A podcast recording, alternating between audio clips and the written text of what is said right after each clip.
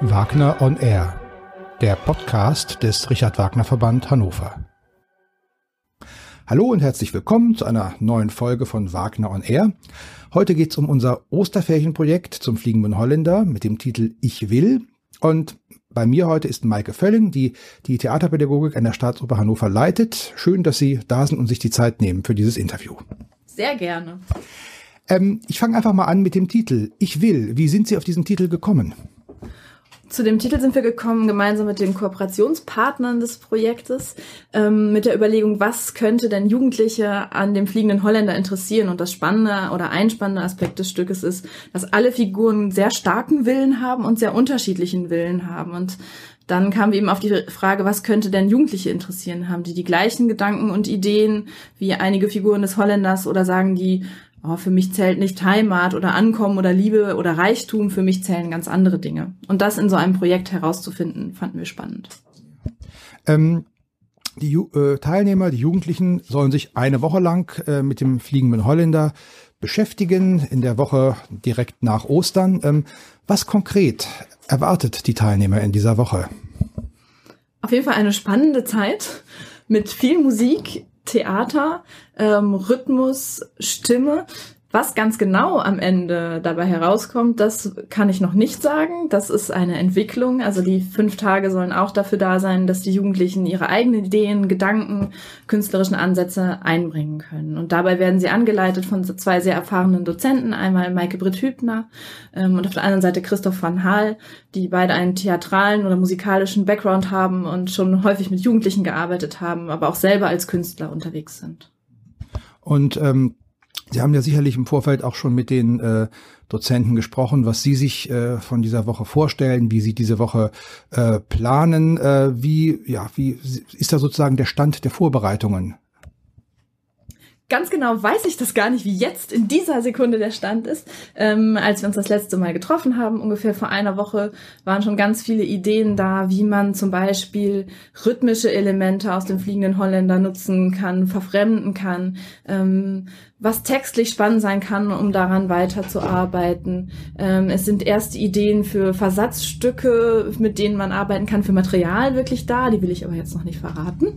Ähm, genau. Und ähm, einfach auch ein Wille tatsächlich und ein Wunsch, sich auf die Gedanken und Ideen der Teilnehmer einzulassen. Und dadurch, dass wir da zwei sehr erfahrene Workshopleiter haben, haben wir natürlich einen riesengroßen Fundus ähm, an Methoden, mit denen man arbeiten kann, auf denen sie dann auch flexibel zurückgreifen können. Also es bleibt spannend. Ähm, was sollten die äh, jungen Menschen, die an dem Projekt teilnehmen, mitbringen an Voraussetzungen, also an, an, äh, ja, an, an Einstellung sozusagen für diese Woche? Voraussetzungen, ähm, was jetzt musikalische oder theatrale Kenntnisse angeht, braucht man nicht.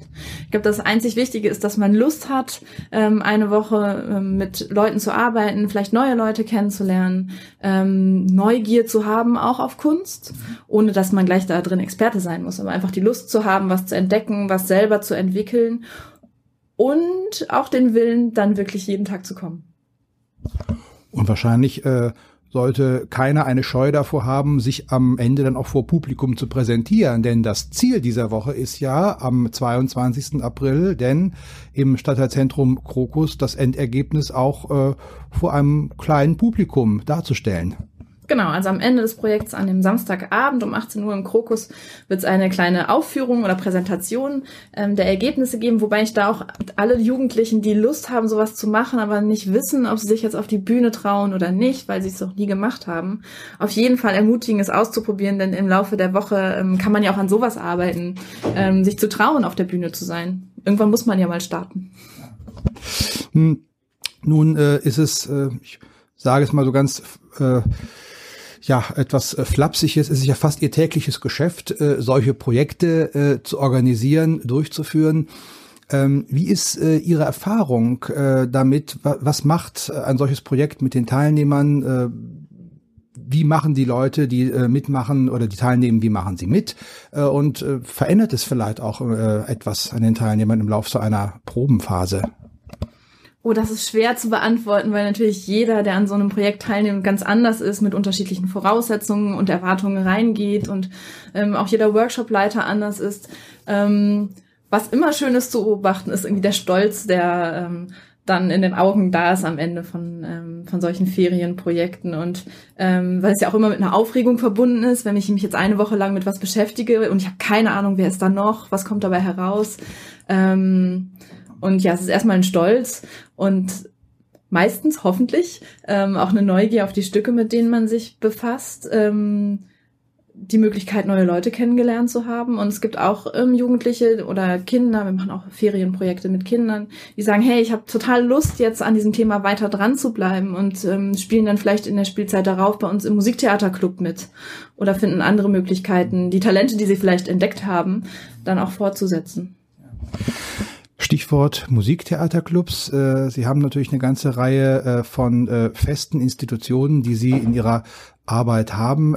Vielleicht können Sie ein bisschen was dazu erzählen. Welche Möglichkeiten haben junge Menschen, sich im Rahmen ihrer Angebote mit Musiktheater zu beschäftigen? Also wir haben eine ganze Reihe von Angeboten ähm, und zwar auch nicht nur im Freizeitbereich, sondern wir arbeiten sehr stark mit Schulen zusammen. Ähm, mit Lehrern auch, also ab, angefangen von Lehrerfortbildungen bis hin zu Workshops in den Schulklassen, Patenprojekten oder Premierenklassen, ähm, in denen Schüler wirklich den Prozess der Entstehung einer Oper miterleben. Also auf der Seite haben wir ein breites Angebot. Und dann eben im Freizeitbereich für die Jugendlichen, die sagen, hey, ich möchte nicht nur als Schüler einmal pro Jahr in die Oper gehen, sondern ich habe Lust, selber künstlerisch aktiv zu sein oder auch selber Oper zu schauen, ähm, gibt es dann eben andere Angebote. Das intensivste vielleicht ist, dass man wirklich über eine gesamte Spielzeit hinweg ein Musiktheaterstück entwickelt unter der Anleitung von einer musikalischen und einer szenischen Leitung. Das sind unsere Clubs, die haben wir für drei verschiedene Altersstufen. Ähm, die jüngsten fangen mit acht an und der Club XL für die Ältesten geht bis 21. Dann gibt's immer wieder Ferienprojekte. Mm, und eine Sache, die ganz schön ist für Jugendliche, die Lust haben, wirklich Oper zu schauen und das zu reflektieren, vielleicht auch einen Blick hinter die Kulissen zu gewinnen, ähm, ist das Programm Opern Guides. Ähm, die machen für uns ein bisschen Werbung und ähm, im Gegenzug dazu können sie sehr günstig für fünf Euro in die Oper gehen, in den Ballhof zu den junge Opervorstellungen sogar kostenlos, treffen Regisseure, schauen mal beim Balletttraining zu.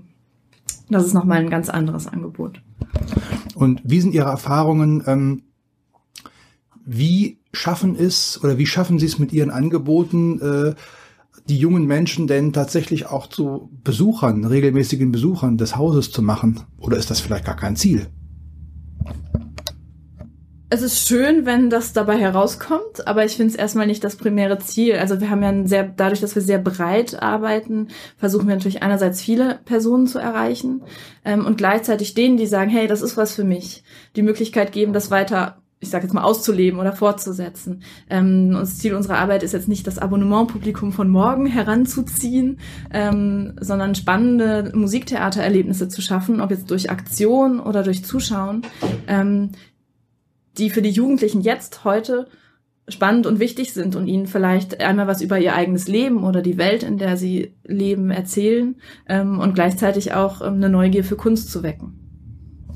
Kommen wir nochmal zurück zum Fliegenden Holländer. Es sind ja seit der Premiere im Februar jetzt schon ein paar Vorstellungen gelaufen. Ähm, haben Sie irgendwie eine Art Überblick oder eine Idee, äh, wie viel äh, oder wie groß der Anteil von jüngerem Publikum äh, in den Vorstellungen war? Also gerade äh, kurz haben wir vorab schon darüber gesprochen. Nächsten Montag das äh, Intendantentreffen mit den Jugendlichen, die äh, über die Gesellschaft der Opernfreunde kommen. Ähm, die sich ja dann auch mit, schon mit dem Fliegenden Holländer im Rahmen einer Aufführung äh, beschäftigt haben. Ähm, können Sie dazu irgendetwas sagen? Also ist, waren die bisherigen Aufführungen schon so, dass Sie ein jüngeres Publikum angelockt haben? Also wir haben auf jeden Fall Schulklassen im Fliegenden Holländer. Genaue Zahlen habe ich jetzt nicht. ähm, aber, also wir haben eine Nachfrage da. Ich könnte Ihnen die Zahlen liefern. Ich habe sie nur gerade nicht direkt ähm, vor Augen. Ähm, es sind auf jeden Fall ist eine Nachfrage da. Ich hatte schon mehrere Lehrer auch am Telefon, die nach Workshops gefragt haben, gesagt haben, was kann man denn drumherum machen. Ähm, wir bieten auch Lehrervorstellungen an, so dass die Lehrkräfte, bevor sie entscheiden, mit den Schülern in die Oper zu gehen oder nicht, ähm, für einen günstigen Tarif sich das anschauen können und sich eine Meinung bilden. Ähm, Und der Wagner-Verband finanziert ja auch Klassen ähm, oder einigen Klassen ähm, die Karten für den fliegenden Holländer. Und auch da ähm, war die Nachfrage da und geht auch noch weiter. Es äh, kommen Anrufe und Fragen per E-Mail. Das Projekt selbst noch einmal soll also in der Woche nach Ostern starten. Welche Wege haben denn Interessierte, sich äh, äh, zu melden und für die Teilnahme oder ihr, ihr Interesse einer Teilnahme zu signalisieren? Also am einfachsten ist es, wenn man ähm, in der Musiktheaterpädagogik bei mir oder bei meinen Kollegen anruft ähm, oder eine E-Mail schreibt, weil ich bin oft noch nicht am Schreibtisch, lese aber meine E-Mails ähm, und das ist maike.völling at staatstheater-hannover.de oder telefonisch ist es 0511 4 mal die 9 1082 und dann einfach sagen, ähm, ich habe Lust, ähm, das zu machen oder habe noch eine Frage dazu, bevor ich mich anmelde und wir sind erreichbar und erteilen alle Auskünfte. Was würden Sie ganz persönlich sagen? Warum äh, ist der fliegende Holländer ein Stück äh, was für Jugendliche interessant ist. Was sind die Themen, die äh, für junge Menschen oder wo junge Menschen irgendwie anbeißen, andocken könnten? Einmal finde ich, hat die Musik eine wahnsinnige Kraft. Ähm, und inhaltlich, es sind ja alles Figuren, die sehr klare Positionen haben oder zu haben scheinen und gleichzeitig aber auch in der Welt, in der sie zu Hause sind, ähm, nicht so richtig integriert sind oder da nicht hingehören. Wir haben Senta, die ähm, mit den ähm, mit der Ideologie vielleicht ihres Vaters oder der Welt, in der sie da lebt, nicht zustande oder nicht zurechtkommt und sich deswegen in eine andere Welt sehnt. Wir haben den fliegenden Holländer, der verdammt ist, auf den Weltmeeren umher zu reisen.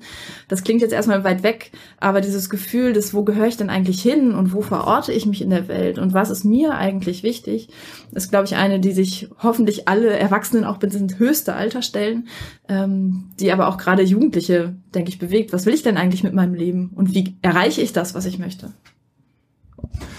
Ja, das sind sicherlich viele spannende Themen, nicht nur für junge Menschen, aber jetzt natürlich hoffentlich vor allem. Wir wünschen uns natürlich äh, viele Teilnehmer für unser Projekt, sind ganz gespannt auf den 22. April, äh, was denn das Ergebnis sein wird. Ich danke Ihnen sehr für Ihre Zeit, für dieses Interview und äh, freue mich auf den 22. April. Ich mich auch. Und ich sage auf Wiedersehen oder auf Wiederhören. Bis zum nächsten Mal.